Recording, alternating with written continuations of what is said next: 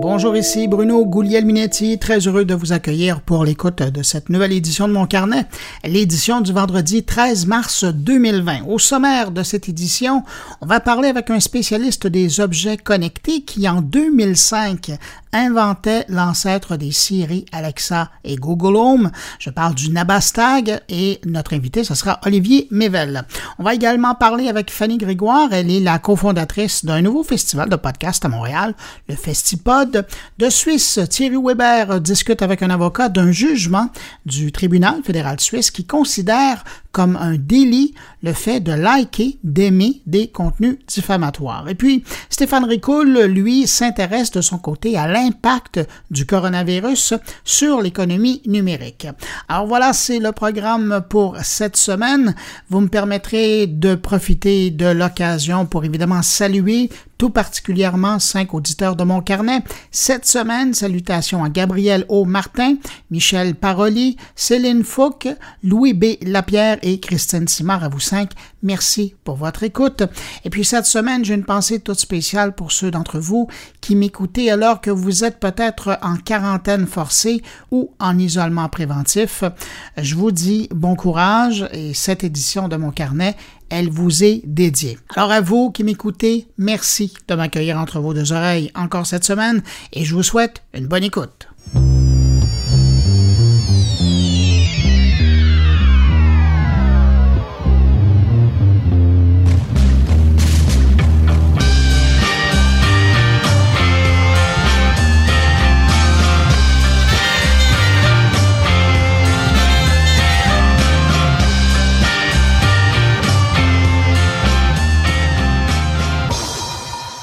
Difficile de ne pas commencer ce survol de l'actualité numérique sans parler du coronavirus. D'une part parce que l'industrie est touchée directement, que ce soit les fabricants qui prennent du retard dans la fabrication des produits, j'en ai déjà parlé euh, les semaines dernières, ou encore tous ces services en ligne qui connaissent un achalandage fou, notamment dans le secteur du télétravail et de la vidéoconférence. Et puis, il y a aussi ces événements forts de l'industrie qui tombent au combat. Euh, C'est notamment le cas du forum XN de XN Québec qui a annoncé le report de sa rencontre de Trois-Rivières en raison de la pandémie. Initialement, ça devait avoir lieu les 31 mars et 1er avril et on allait parler de divertissement numérique dans la francophonie. Je me croise les doigts en espérant que ça sera remis à plus tard. Euh, chez nos voisins américains, ben, il y a le E3 de Los Angeles qui a été annulé. On a su dans un premier temps que l'événement de l'industrie du jeu vidéo n'aurait pas lieu, puis on a su euh, que l'événement physique allait être remplacé en juin par des événements en ligne. Bref, les gamers vont quand même obtenir leur information, mais je me demande si ça ne va pas signifier aussi la fin de cette grande foire du jeu vidéo en Californie, parce que là, en juin, les grands éditeurs vont pouvoir communiquer directement avec les joueurs et les gens de la presse spécialisée sans devoir tenir kiosque, réception, concert et tout le reste. Alors enfin, on verra bien dans un an quelle sera la conséquence de l'annulation de ce E3. Sinon, ben, cette semaine, toujours en lien avec le coronavirus, il y avait cet appel à la prudence pour ne pas attraper un virus, mais euh, cette fois par téléchargement. Je m'explique. On a découvert dans les derniers jours que des pirates informatiques profitaient de l'intérêt des gens envers la pandémie pour insérer des virus dans des applications, euh, des logiciels qui servent à suivre euh, notamment en direct l'évolution du COVID-19 dans le monde. Je pense en particulier à ce logiciel disponible sur Windows qui propose une carte du monde pour suivre la propagation de la maladie, mais caché derrière, on y trouve également un virus qui, lui, s'intéresse aux données de l'utilisateur.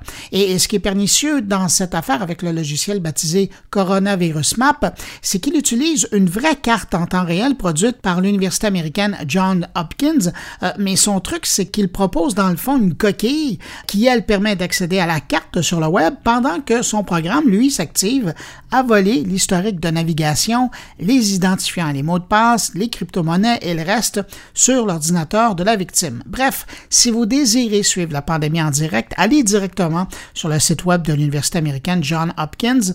Et puis, entre-temps, ben, n'oubliez pas de laver vos mains.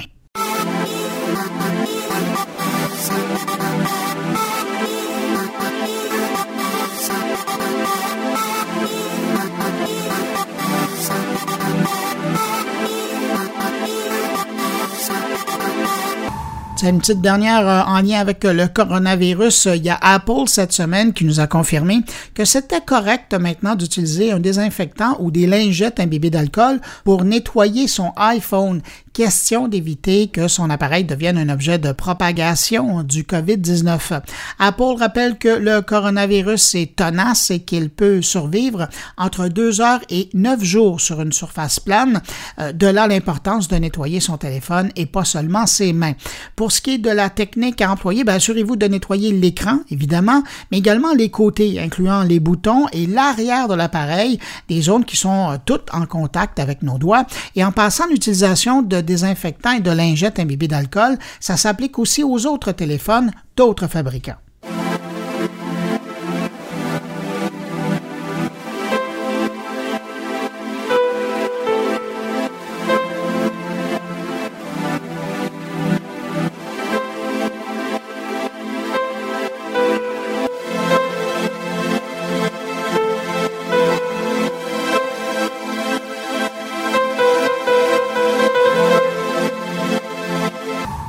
Si vous utilisez le système Windows de Microsoft, sachez que l'éditeur américain vient de publier une rustine qui corrige 115 failles de sécurité dans son système et ses applications. Parmi les 115 failles qui sont corrigées avec euh, cette rustine, il y en a 26 qui sont considérées comme critiques et 88 comme importantes. Euh, ces failles touchent autant le système Windows lui-même que par exemple le furteur Edge ou le logiciel Word.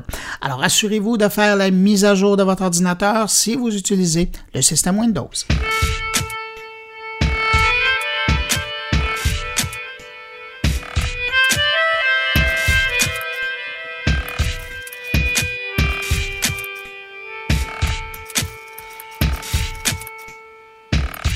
Si vous êtes du genre à écouter de la musique en travaillant et que vous utilisez le service de musique en ligne Spotify, vous aimerez sûrement savoir que LinkedIn vient d'y déposer six listes de lecture pour stimuler vos compétences et votre concentration au travail, rien de moins.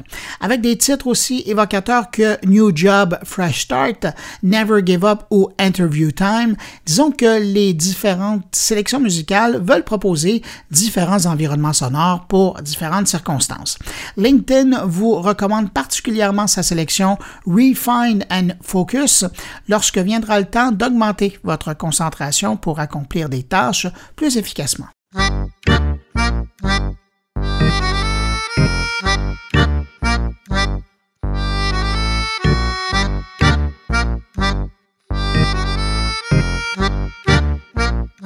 Avis aux intéressés, le Firefox nouveau empêche dorénavant Facebook de vous traquer en ligne. C'est la nouvelle version 74 du furteur Firefox qui arrive avec une mise à jour importante qui se concentre sur la sécurité et la confidentialité des utilisateurs. Pour ce qui est de Facebook, ben, la nouvelle version du Firefox propose la fonction Facebook Container qui empêche justement Facebook de suivre les sessions de navigation des internautes en créant une sorte de mur de barrage virtuel entre le réseau social et le reste des sites Web, euh, ce qui empêche Facebook de recevoir de l'information générée par d'autres sites au sujet de l'utilisateur.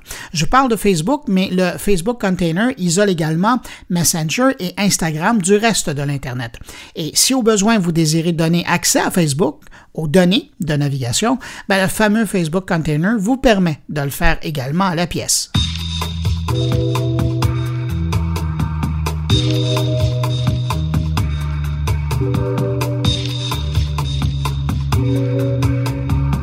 Est-ce que ça vous dit quelque chose, Whisper, l'application Whisper? C'est en 2012 que l'application a vu le jour et dès le départ, euh, l'application voulait se démarquer des autres euh, réseaux sociaux en permettant aux utilisateurs de partager des secrets sous le couvert de l'anonymat. Le problème, c'est qu'on découvre huit ans plus tard que c'était pas vraiment anonyme.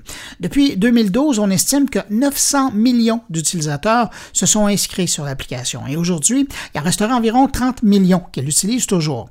C'est deux chercheurs de la 12 Security qui ont découvert que l'application Whisper avait laissé l'ensemble des données accessibles sur le web. On trouve là-dedans des milliards de messages anonymes, mais aussi des détails sur leur auteur, soit leur pseudonyme, leur âge, des informations sur leur sexe et des données de localisation des messages publiés. Bref, de quoi identifier les personnes si vous arrivez à mettre en contexte les publications.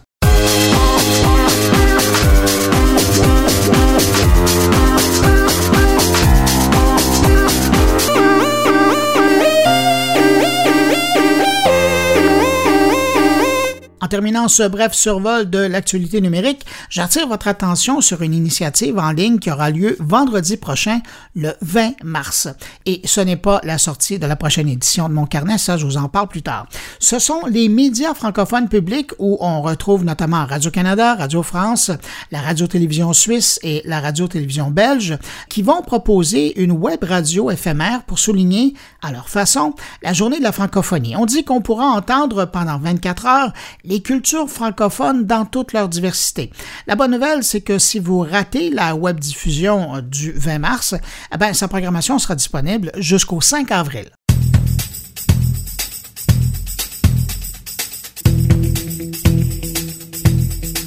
Est-ce que ça vous dit quelque chose, le Nabastag? Si vous me suivez depuis longtemps, vous m'avez déjà entendu parler de l'objet dans le passé. C'est ce petit lapin blanc qui euh, s'illumine et qui fait tourner ses oreilles lors de la réception d'informations pour confirmer quelque chose. Pour moi, le Nabastag, c'est véritablement l'ancêtre des Siri, des Alexa et des Google Home. Alors, la semaine dernière, quand j'ai découvert qu'une nouvelle vague de Nabastag allait reprendre vie grâce à l'initiative de gens qui étaient présents lors de la création de l'appareil, il y a 15 ans, ben, je me suis dit que c'était le prétexte parfait pour demander une entrevue avec Olivier Mével, un des deux co-inventeurs du petit lapin intelligent, mais surtout une sommité dans le domaine des objets connectés. Voici notre rencontre. Olivier Mével, bonjour. Bonjour. Olivier Mével, c'était quoi l'idée au début quand vous avez créé le Nabastag? Alors l'idée, euh, on, était, on avait déjà créé une lampe, une première, euh, c'était en 2005, on avait créé une lampe, ça s'appelle la lampe dalle, et euh, l'idée au départ de ces objets, c'était euh, l'idée des technologies calmes, c'est-à-dire c'était euh, accéder à de l'information sans que ça soit intrusif et sans que ça soit ça prenne du temps, quoi. time consuming. Et il faut faut voir que ça c'était avant le c'était donc pendant l'Internet. L'Internet était déjà bien né, mais il n'y avait pas encore les smartphones. C'est-à-dire qu'en fait, accéder à de l'information sur Internet, ça demandait d'ouvrir son, ordinateur, de connecter, etc. Et donc, il y a eu euh, tout un, euh, début de, théorie autour des technologies calmes, c'est-à-dire comment finalement accéder à l'information de façon un peu euh, différente. donc, à la fois la lampe et ensuite, en fait, le lapin sont nés de cette vision-là. Et le lapin, il est né parce que le, voilà, la lampe était sympa, elle était belle, etc. Mais on voulait quelque chose un peu plus, euh, euh, on, disait, on se disait grand public, mais euh, voilà, qui a, un peu plus de personnalité. Donc c'est né comme ça avant que tout le monde ait l'Internet dans sa poche finalement. Oui, parce que, bon, mais c'est autour de quoi, 2003, 2005 voilà, c'est 2005. Mais donc, mais à l'époque, c'était d'accéder de l'information, mais à la fois, dépendamment des générations, là, il y a eu deux, générations de la Dynabastag, mais ça permettait d'écouter la radio, de lire ses courriels, d'avoir la météo. Ça en faisait les choses, là. Voilà, voilà, ça faisait, ça faisait beaucoup de choses. Et, euh, euh, et ça faisait surtout beaucoup de choses dans le quotidien. C'est-à-dire, on n'était pas euh, obligé d'aller derrière son ordi pour lancer la radio, pour connaître la météo, etc., ou savoir si on avait un mail. Donc ça, c'était l'idée de, commencer à introduire de la technologie euh, connectée quoi, dans le quotidien. Et alors j'insiste un peu sur le smartphone parce que bon, c'est pas ça forcément qui a tué le Nabastag, mais il y a plein d'autres raisons. Mais euh, à partir du moment, en tout cas, où finalement tout le monde avait son smartphone dans la poche, en fait, cette problématique, elle, elle a un peu disparu. Alors, ce qui est marrant, c'est qu'elle revient là maintenant. C'est-à-dire que euh, finalement, on se dit euh, ah non, mais euh, de la même façon qu'on se disait ah non, mais je vais quand même pas aller ouvrir mon portable maintenant, enfin mon, ordinateur portable. Maintenant, on se dit ah non, mais je vais quand même pas aller regarder sur mon téléphone. Et, donc, ça revient en fait finalement. donc, j'insiste sur le smartphone parce que c'était vraiment avant. C'est une façon d'accéder à de l'info comme ça dans le quotidien, quoi. Oui, ben, il y avait, euh, si on rappelle pour, pour les plus jeunes, ça voulait dire démarrer d'abord son ordinateur, ce qui pouvait prendre une bonne minute ou deux. Et puis, une fois que c'était là, il fallait lancer l'Internet, ce qui prenait encore du temps pour accéder à l'information. Mais je reviens au début du Nabastag. Euh, ce que je trouve fascinant, c'est que, puis vous l'avez pas encore mentionné, c'est l'expérience de commande vocale. C'était ça qui était innovant aussi avec le Nabastag. Parce que c'est une chose d'avoir un objet connecté. Il y en a qui sont silencieux, qui ont les oreilles fermées, mais bon, vous les approchez de quelque chose, ils réagissent. Mais le Nabastag réagissait à la voix. Il était à la commande vocale, ce qu'on a retrouvé beaucoup plus tard avec les Siri, euh, Google et, Alexa. Oui, ouais, tout à fait. Alors, de toute façon, avec le Nabastag, on était, euh, euh, si vous voulez, engagé dans une espèce de, de, pas de course, mais en fait, dès qu'il y avait quelque chose qui nous passait sous la main, on le mettait. On mettait le RFID, on voyait la synthèse vocale, on le mettait dedans, etc. Et donc, à un moment, on s'est dit, mais on n'a qu'à mettre un micro et puis faire de la reconnaissance dans le cloud, puisqu'en fait, il était trop. Euh, mhm. Comme ce qu'on fait, on s'est dit, mais comment ils font quand on téléphone là et que. Euh, on demande un billet de train? Enfin, il y avait, ça commençait quoi. Et donc ça a commencé comme ça. Et en fait, on a eu en face de nous, c'était des gens de Télisma, une boîte, je sais plus si elle était française ou pas, et qui, en fait, on a quand même eu de la chance que les types, ils avaient cette vision-là de, se dire, voilà, la voix, euh, c'était un truc de reconnaissance vocale dans Cloud. La voix, ça va devenir un truc très très important. Donc en fait, ils nous ont vachement aidés euh, là-dessus. Et c'est vrai que du coup, on a développé plein de, services. Enfin, on a tout mis quoi. Et, euh, ça, ça s'est avéré euh, effectivement particulièrement pionnier quoi dans le ce qu'on voit maintenant avec les, Alexa et Google Home. Mais encore une fois, finalement, on l'a mis euh, comme ça. C'est-à-dire que c'était pas non plus, il faut pas non plus euh, exagérer. C'était pas que tout d'un coup on avait la vision qu'en fait maintenant ça allait être ça, parce que de toute façon, ça se trouve dans deux ans, on aura oublié les interfaces vocales, mais euh, ou en tout cas elles seront moins à la mode. Mais voilà, c'était une tentative plutôt de mettre des tas de choses dans un objet qui est dans le quotidien et d'essayer des tas de, de façons d'interagir avec lui. Alors il y avait ça, il y avait le RFID. Euh, et puis il y avait aussi le fait qu'on euh, considérait qu'il avait une personnalité et qu'il pouvait s'exprimer un peu n'importe quand. Quoi, Vous avez presque fait une capsule temporelle de la ah, technologie de l'époque. Oui, ça, absolument, oui, oui. et puis maintenant qu'on pourrait, qu'on pourrait remettre. Euh, Mais quand vous regardez ça en, rétrospective, il y a 15 ans, vous étiez trop en avant de votre temps. Oh, je, je pense que c'est, il y, a des choses qui, sont par phase, c'est-à-dire que euh, il y a des les idées, en fait, je pense qu'elles reviennent et reviennent et reviennent. Je pense que moi, je connais pas très bien l'histoire de, l'intelligence artificielle, mais je suis sûr que des gens qui font ça depuis 20 ans, ils se disent tous les 5 ans, le truc, il réémerge et puis après, il, voilà. Donc, je sais pas, c'est sûr qu'en tout cas, on avait creusé tout un, aspect de l'interface et la façon de vivre avec des objets euh, connectés euh, et programmés, quoi c'est sûr qu'on avait défriché de façon quand même euh, assez conséquente parce que d'abord on avait fait des levées de fonds, on avait de l'argent, on avait euh, et puis euh, voilà donc on a considérablement défriché. Voilà donc en avance, oui peut-être quoi. Enfin je sais pas. Ça je, je Puis à un moment donné, après deux, deux générations de Mastag, euh, il, s'est un peu reposé, on va dire ça comme ça. Vous, ça vous a permis d'aller plus loin parce que vous êtes un des grands spécialistes des objets connectés en France. Qu'est-ce que vous avez tiré de l'expérience que vous avez amené plus loin dans, vos autres projets qui ont suivi? Ah bah, alors, le, bon, d'abord, la, grande expérience, c'est quand même, euh, parce que ça, c'est maintenant, c'est mon métier, bah, c'est d'avoir... Euh, conçu et fabriqué euh, des objets euh, électroniques grand public en masse. Parce que ça, en fait, on ne se rend pas compte, mais il y a eu toute une vague de start-up hardware il y a encore.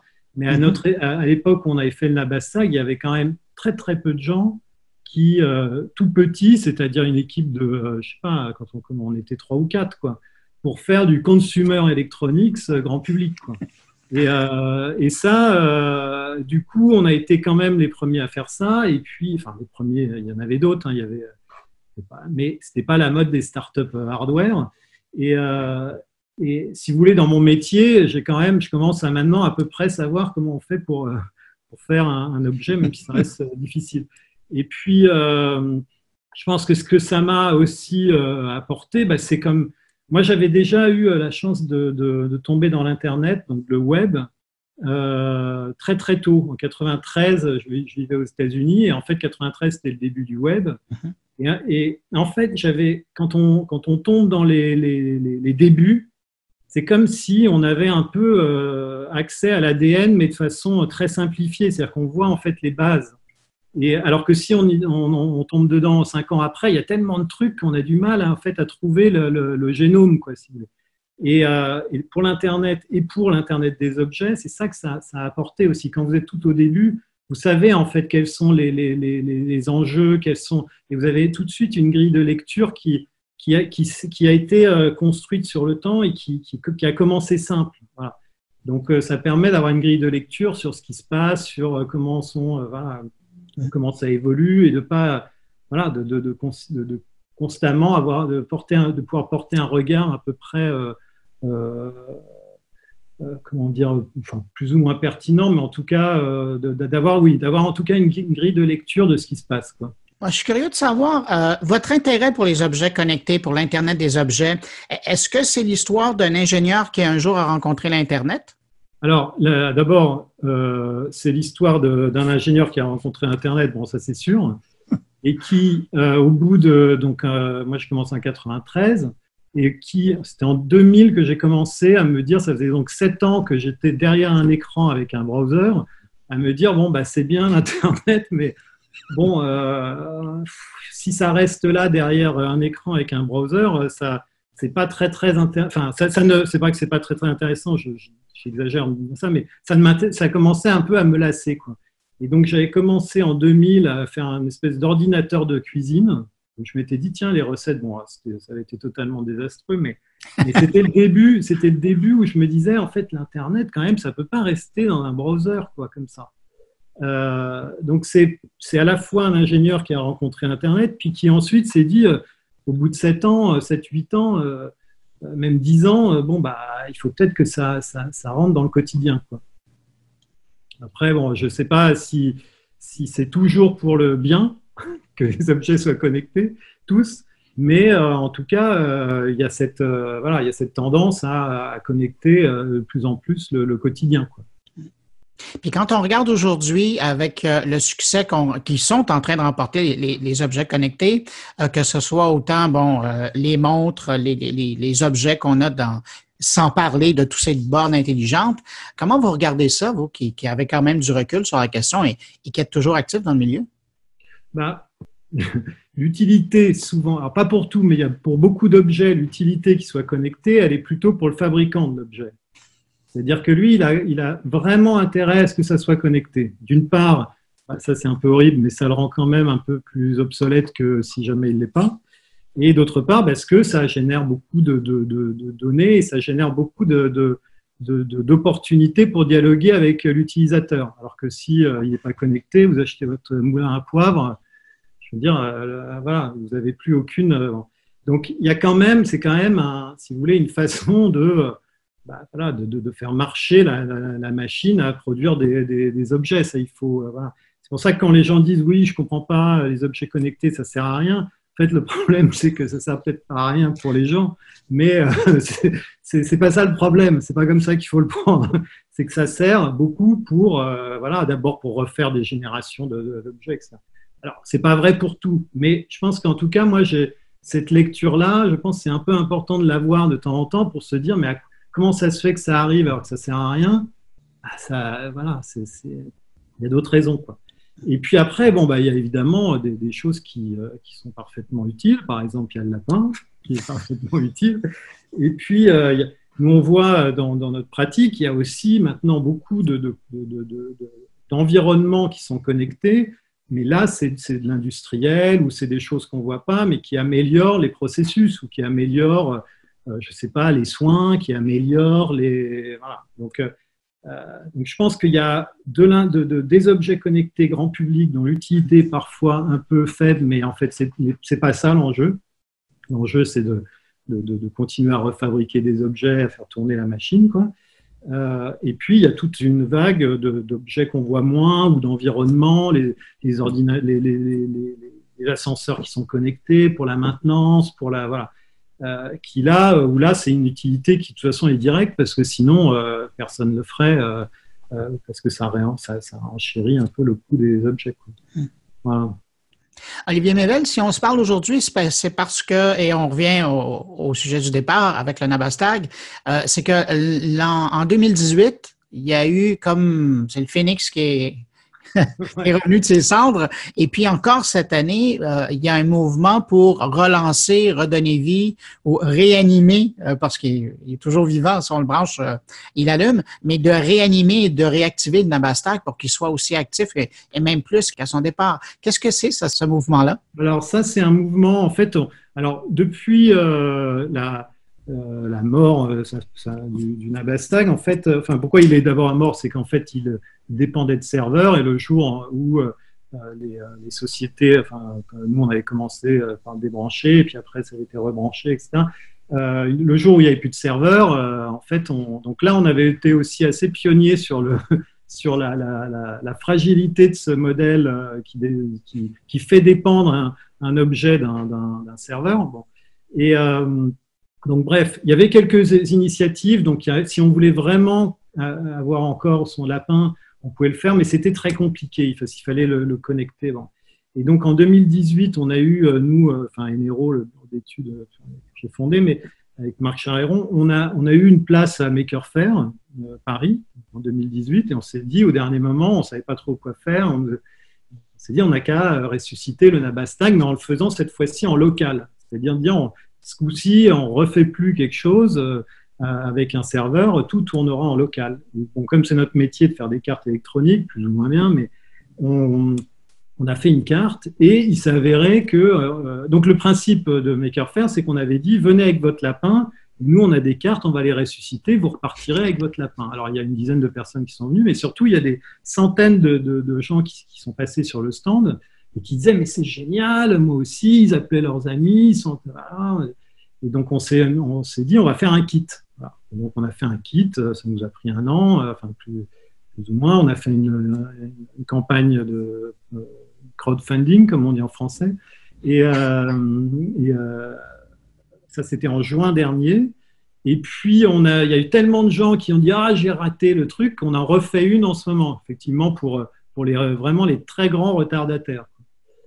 Donc là, c'est un kit, vous ouvrez votre lapin, vous enlevez l'ancienne carte électronique, vous remettez la nôtre, vous mettez un Raspberry Pi dedans et on a réécrit, enfin exactement c'est Paul Guyot qui était l'ancien directeur technique de, Violet, qui a, réécrit les services les plus emblématiques en Python, open source et tout ça.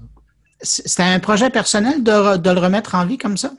Oui, enfin c'est personnel, euh, oui, en tout cas c'est euh, oui, c'est oui, oui, on peut dire que c'est personnel. Après, c'est moi qui l'ai lancé, mais enfin, j'aurais jamais pu faire ça tout seul. Donc euh, on est on est faire ça, on a, fait ça avec euh, toute l'équipe, pas toute, une grande partie de l'équipe euh, qui chacun a donné à rechercher les sons, les algos, les bouts de code, euh, les bouts de, de, de PCB, d'électronique, etc. Mais c'est vrai que bah, pour moi, en plus, c'était quand même assez emblématique parce que je, voilà, je, trouvais ça bien, ce lapin qui était mort en fait plein de fois. Chaque fois que chaque fois qu'une société l'avait repris, il était mort. Euh, enfin, la société était morte.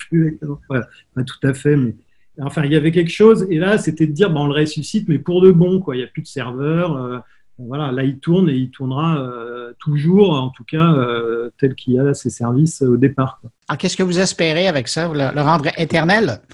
oui, voilà, c'est ça, c'est ça. L'éternité dans la high-tech. Non, mais moi, je suis assez attaché à des objets où vous dites, euh, j'ai ça par exemple avec le premier iPod, où vous dites, en fait, je le mets dans un, dans un carton, je le reprends dix ans après, bon, il faut que je le recharge, mais au moins j'ai ma musique quoi, dedans. J'ai pas voilà, j'ai pas de nouveaux comptes, j'ai pas de trucs. Je branche bon. Alors maintenant, le problème, vous allez me dire, il faut trouver un casque. Il va bientôt falloir trouver un casque avec un, plug. Mais bon, je trouve que ça, c'est vachement important de se dire euh, et de pas être dans une euh, des, objets où on se dit, bon, en fait, dans un an, c'est déjà, je saurais même plus comment le faire pour le connecter. Donc il y a un peu une, oui, une petite éternité, quoi. Euh, si dans dix ans on peut ressortir un Avastag, le brancher et puis qu'il continue à parler, je trouve ça chouette. C'est aussi ça que le Nabastag nous aura appris. Oui, c'est vrai. C'est vrai qu'en fait, il faut faire attention à ces objets qui dépendent d'une boîte ou d'un service. Euh, mais euh, je pense qu'on n'a pas du tout retenu la leçon parce que moi, ma musique est sur Spotify et donc le jour où euh, voilà où je peux plus payer ou je machin, j'ai plus de musique. Donc il y a plein de services comme ça, donc je suis pas sûr qu'on ait retenu toujours la leçon. Il y a plein d'objets qui sont comme ça, les, les, enceintes connectées le sont, mais en tout cas, ça aura attiré l'attention sur ça. Ouais. Ben, Olivier Mével, co-créateur du Nabastag et co-réinitiateur euh, de son retour. Merci beaucoup d'avoir pris du temps pour nous parler. Ah ben non, merci à vous. Ça m'a fait très plaisir. À bientôt. Au revoir. Au revoir.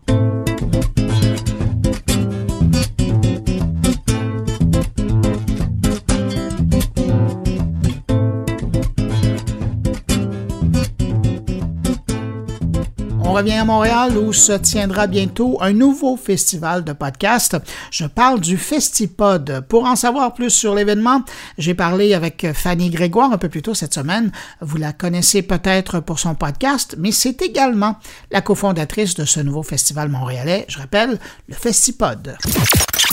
D'où vient l'idée d'organiser un festival euh, dans votre coin de Montréal, le Festipod? Bien, ça faisait quand même plusieurs années que j'y pensais euh, personnellement. Je vous dirais peut-être, moi, ça fait quand même longtemps que je fais du podcast avec euh, mon propre podcast La vie secrète des geekettes. Ça fait euh, six ans cette année. Puis, c'est, ça faisait longtemps que c'était en arrière de ma tête. Puis, moi, je suis une fille de projet. J'aime ça organiser des événements, des choses. Euh, j'aime. Donc, ça, ça, venait de là, l'idée à la base. Puis, j'ai, communiqué avec avec euh, mes co-fondateurs, co-organisateurs, euh, hommes à tout faire, euh, Maxime Duclos ainsi que Chuck Charles Thompson-Leduc, qui sont des, gens très, très impliqués dans la scène du podcast là, au Québec en général. Donc, puis ils étaient très intéressés, donc c'est de là que ça part. Alors, les gens qui vont vouloir participer à cette première édition du Festipod, à quoi ils vont avoir droit? Il va y avoir une grosse, grosse programmation. On a plus de 18 podcasts qui sont euh, dans, la programmation du samedi et du dimanche, parce que le festival, c'est du 21 et le 22 mars euh, de cette année. Euh, c'est au bar l'adversaire. Et puis, il y a vraiment, on a vraiment fait attention à avoir une programmation qui est très diversifiée. il n'y a pas seulement des podcasts d'humour, il y en a pour tous les genres. Il y en a de jeux de table, il y en a sur la paternité. il y a même quelques, des gens qui font des entrevues. Euh, il y a des meurtres mystères aussi. Donc, c'est vraiment une belle programmation diversifiée. Et donc, l'idée là-dedans, c'est d'inviter les gens aux différents enregistrements de ces différents podcasts-là. Exactement. Euh, c'est de que pour parce que souvent les podcasteurs, euh, vous savez vous-même, on est souvent seul devant derrière notre micro, on est un petit peu seul, puis on n'a pas souvent l'occasion de rencontrer notre auditoire. Donc c'est une occasion pour eux de rencontrer des gens qui les écoutent puis de mettre des visages sur des voix, les oreilles dans le fond. Est-ce que les participants ont été difficiles à convaincre? pas tant que ça, on a eu quand même, on a eu pas mal eu de demandes. C'est sûr que ça s'est fait assez rapidement. Euh, l'organisation, mais on a eu quand même assez de demandes. Donc, euh, on a été même étonnés. Il y avait des gens qu'on ne connaissait pas. Puis nous, c'était super important de pas juste avoir des, podcasts populaires, entre guillemets, euh, mm-hmm. mais aussi d'avoir des gens qui ont un petit peu moins d'expérience, qui sont un petit peu plus à la relève du podcast, si on peut dire, ou qui commencent. Donc, on a eu un bon, quand même un bon taux de succès pour une première édition. On était très étonnés. Alors, avec autant euh, de différents styles de podcasteurs qui vont être sur place, j'imagine que quelqu'un qui s'intéresse à ça, pas seulement comme auditeur, mais qui aurait envie de se lancer dans le, podcast, pourrait aller faire un tour aussi pour voir comment ça se fait. Ben oui, c'est sûr, euh, il va avoir euh, un bon exemple. puis on va aussi avoir deux fois, il va y avoir des rencontres, on appelle les meet-up. Euh, le samedi, le dimanche, euh, les gens peuvent aller voir la, programmation. C'est inscrit dans la case horaire. C'est où exactement? Puis euh, les gens peuvent, dans le fond, ils peuvent venir sur place, discuter de podcasts, rencontrer des, gens qui s'intéressent à, ce médium, puis nous poser des questions. S'ils nous posent des questions techniques, ça va nous faire un, plaisir de leur répondre avec toutes nos capacités, parce que c'est quand même assez large, toute la technique du podcast de nos jours. Pas obligé d'être un professionnel de l'audio pour faire son podcast. Il y a plein de solutions rapides aussi. Fanny, quelqu'un qui désirait avoir plus d'informations, vous parliez de la programmation, euh, à quel endroit il peut trouver cette information-là? Ça va être sur notre site web, le festipod.com. Donc, c'est seulement festipod.com. Vous pouvez aller voir, on a aussi une page Facebook, Festipod. On est sur Instagram également. Et on a un Twitter qu'on sert une fois de temps en temps. Fanny Grégoire, euh, cofondatrice du Festipod de Montréal, qui va se tenir du 21 22 mars prochain. Je vous remercie d'être venu faire votre tour euh, sur mon carnet, puis ben, je vous souhaite un bon festival. Ben, merci à vous.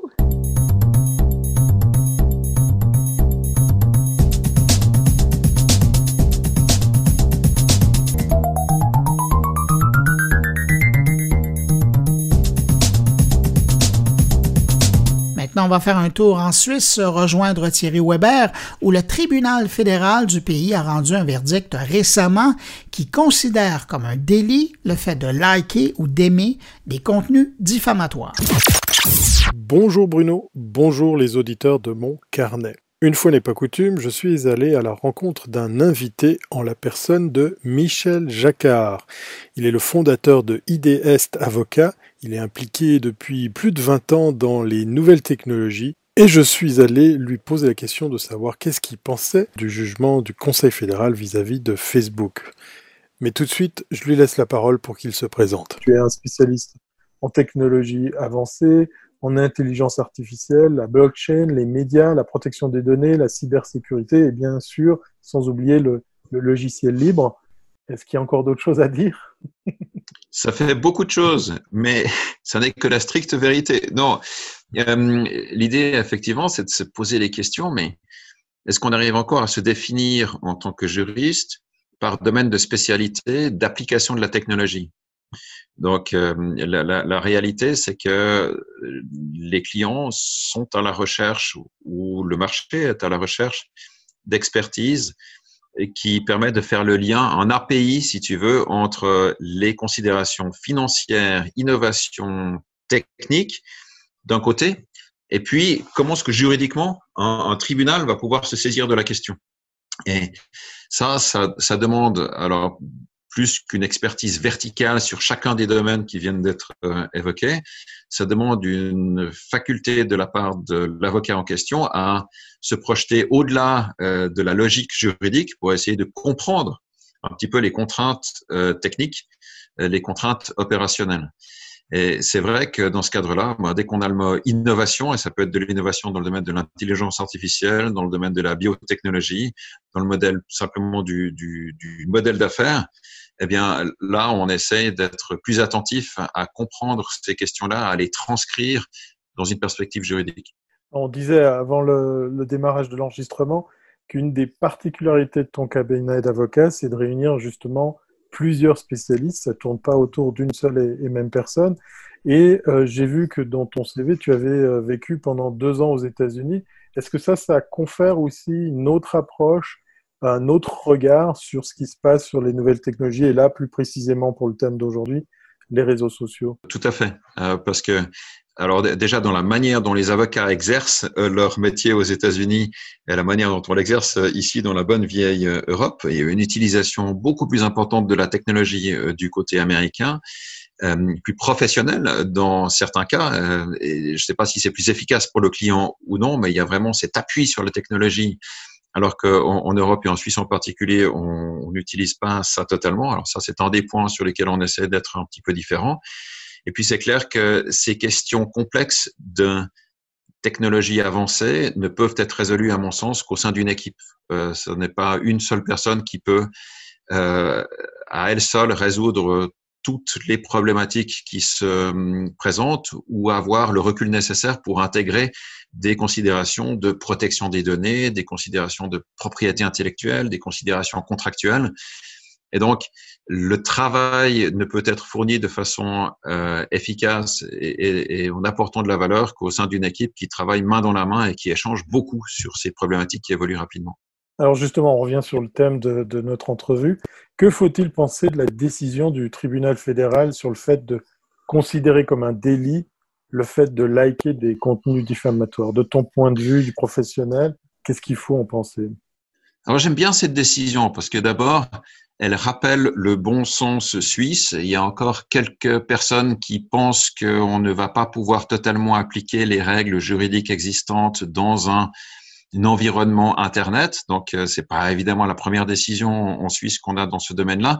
Mais on, rappelle euh, de, façon très discrète, mais de façon assez systématique, un petit peu suisse d'ailleurs, que oh, il s'agit ici d'une euh, infraction qui a été commise par le biais d'Internet. Eh bien, on va la traiter avec notre code pénal sans euh, vouloir absolument euh, jeter le bébé avec l'eau du bain, et, et, puis en appliquant un certain bon sens. Donc, la difficulté, elle est plutôt de se dire est-ce que les juges comprennent techniquement de quoi ils retournent pour appliquer les bonnes règles juridiques? Mais ça, c'est le premier élément. Je trouve que cette décision va, dans le bon sens. Ça n'est pas une surprise. Elle est tout à fait raisonnable. Je pense qu'elle est juste. Les juges se saisissent aujourd'hui de ces questions-là, alors qu'ils n'étaient pas vraiment très volontaires pour le faire jusqu'il y a encore quelques années. Donc, il n'y a plus de tabou à se dire, bah, je vais rendre une décision dans le domaine d'Internet et puis comprendre ce que Facebook veut dire. Alors ici, on est simplement dans une analyse d'une disposition du code pénal qui s'appelle la diffamation. On prend un par un les éléments constitutifs de l'infraction de euh, diffamation. On se rend compte qu'il y a parmi ces éléments constitutifs l'idée que le message doit être propagé.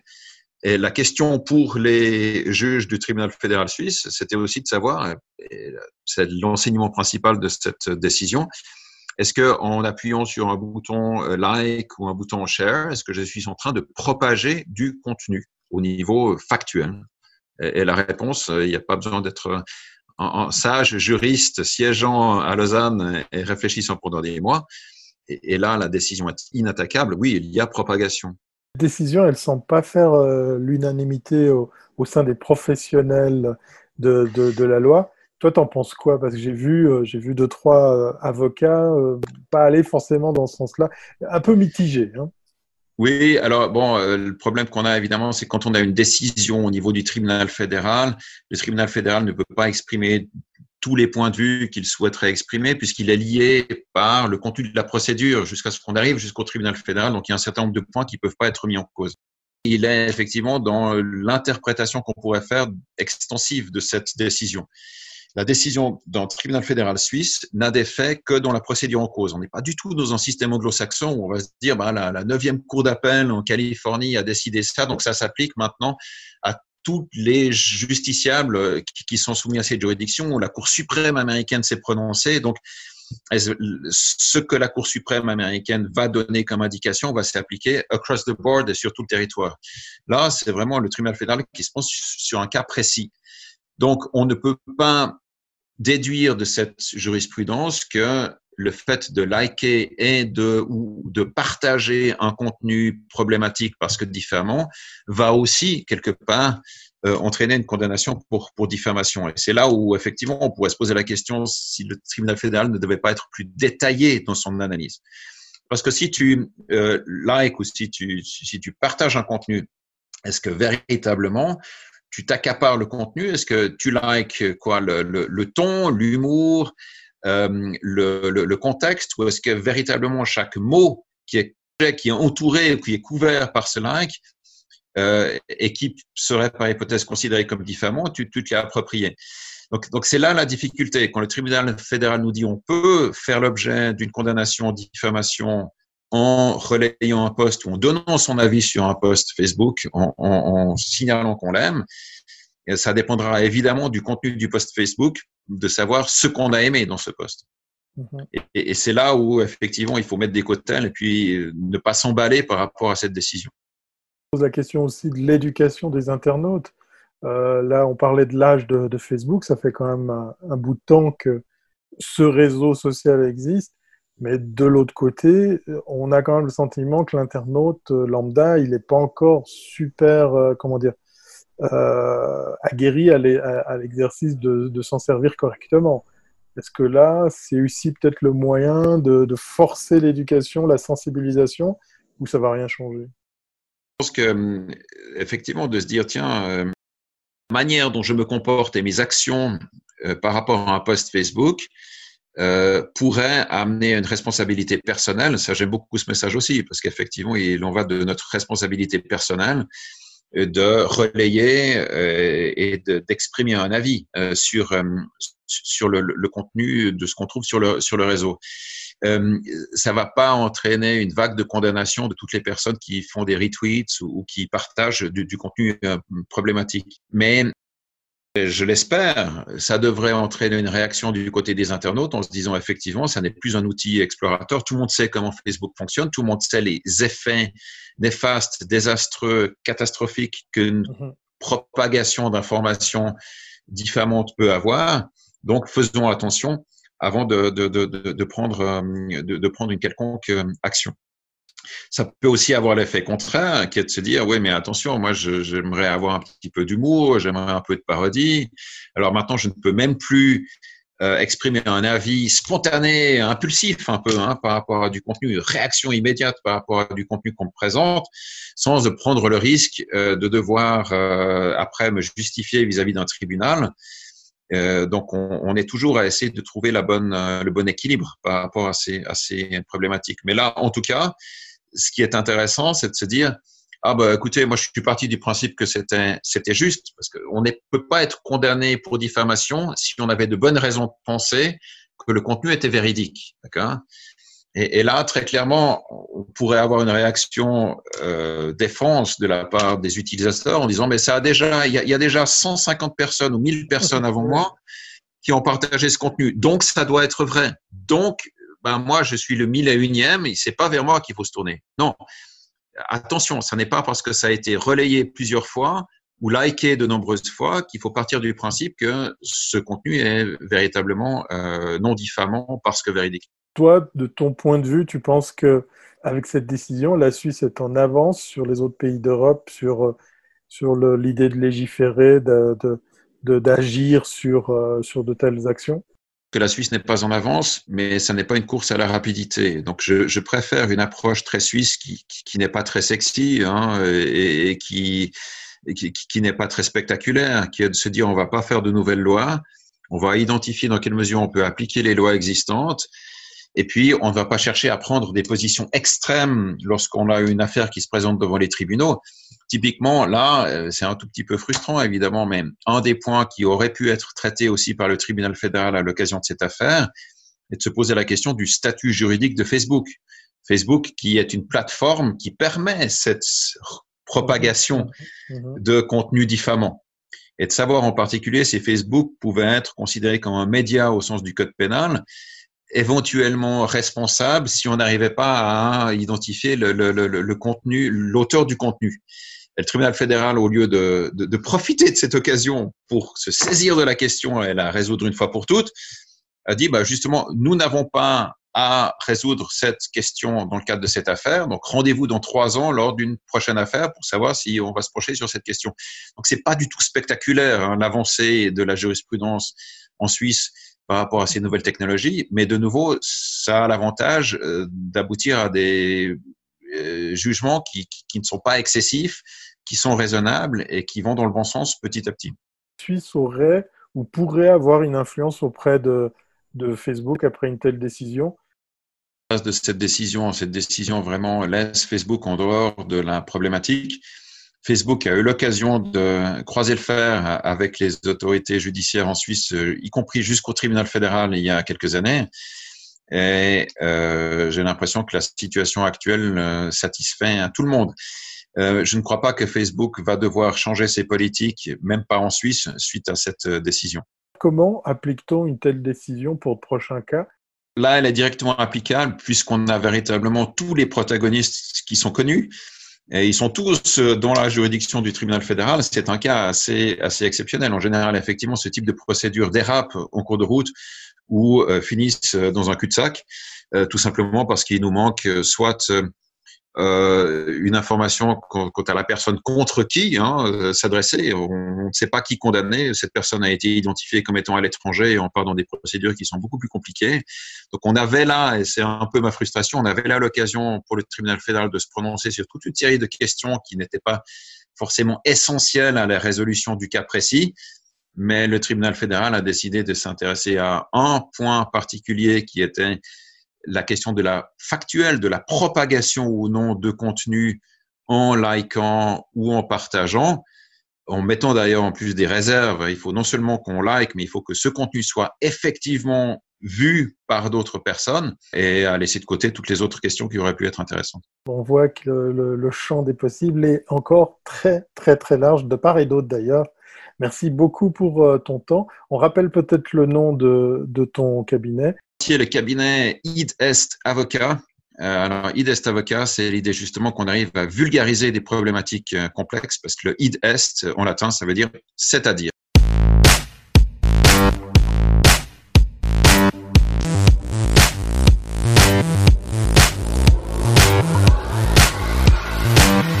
Voici rendus au billet de mon collègue Stéphane Ricoul. Cette semaine, Stéphane poursuit sa réflexion sur le coronavirus en lien avec le monde numérique, mais plus particulièrement à l'impact du coronavirus sur l'économie numérique.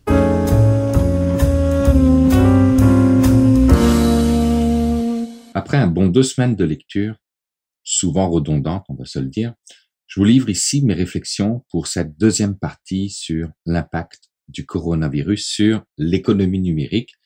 Et je peux vous dire que ce virus utilise à la perfection le côté viral des réseaux sociaux au point où il fait carrément éclater nos chaînes de production avec une répercussion bien sûr sur le secteur financier, le commerce et le tourisme.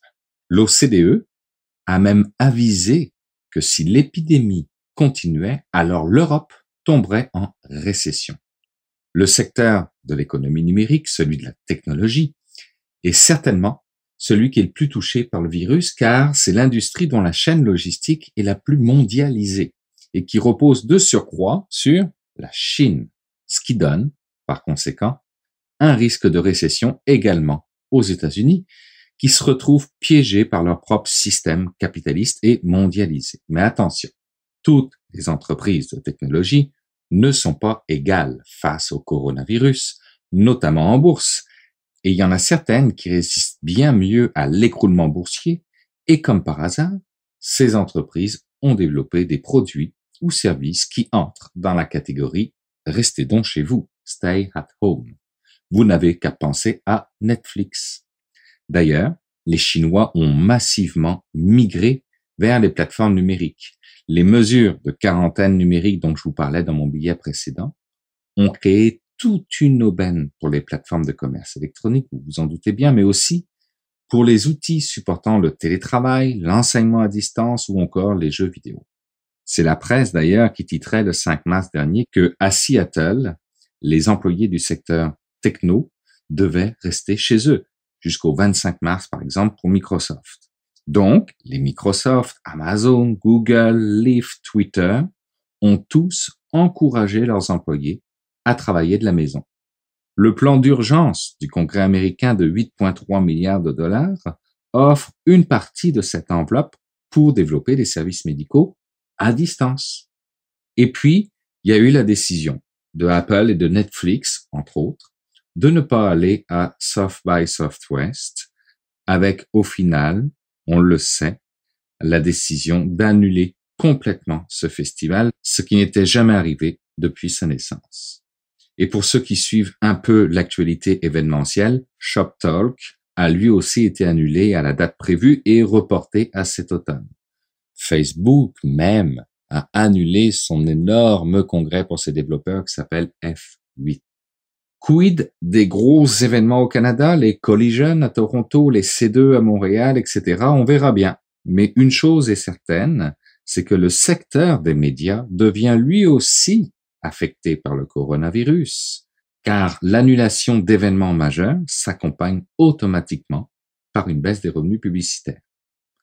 Alors si la Californie a déclaré l'état d'urgence, si l'OCDE voit arriver une récession, si notre économie mondiale a un engrenage si bien huilé que le moindre grain de sable brise, et si la peur est entretenue par une série de fake news sur les réseaux sociaux, alors l'avenir du local sera peut-être le grand gagnant dans tout ça.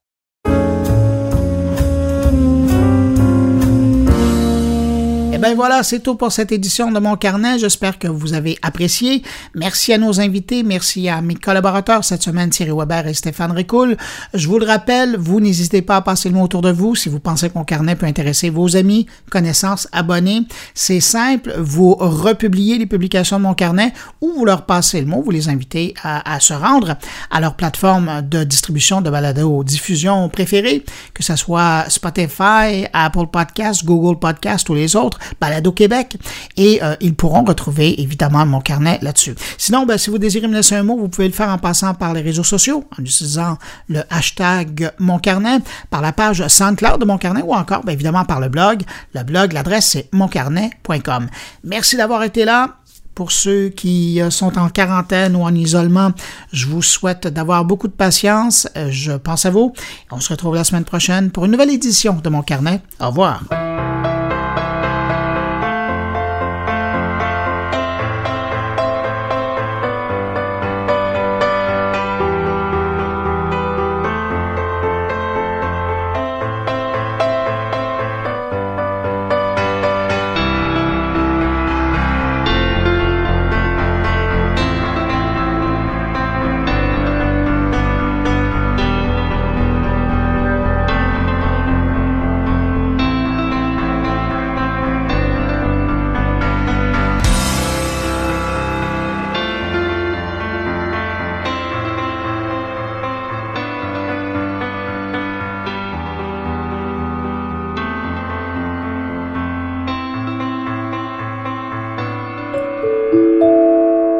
Production goulielminetti.com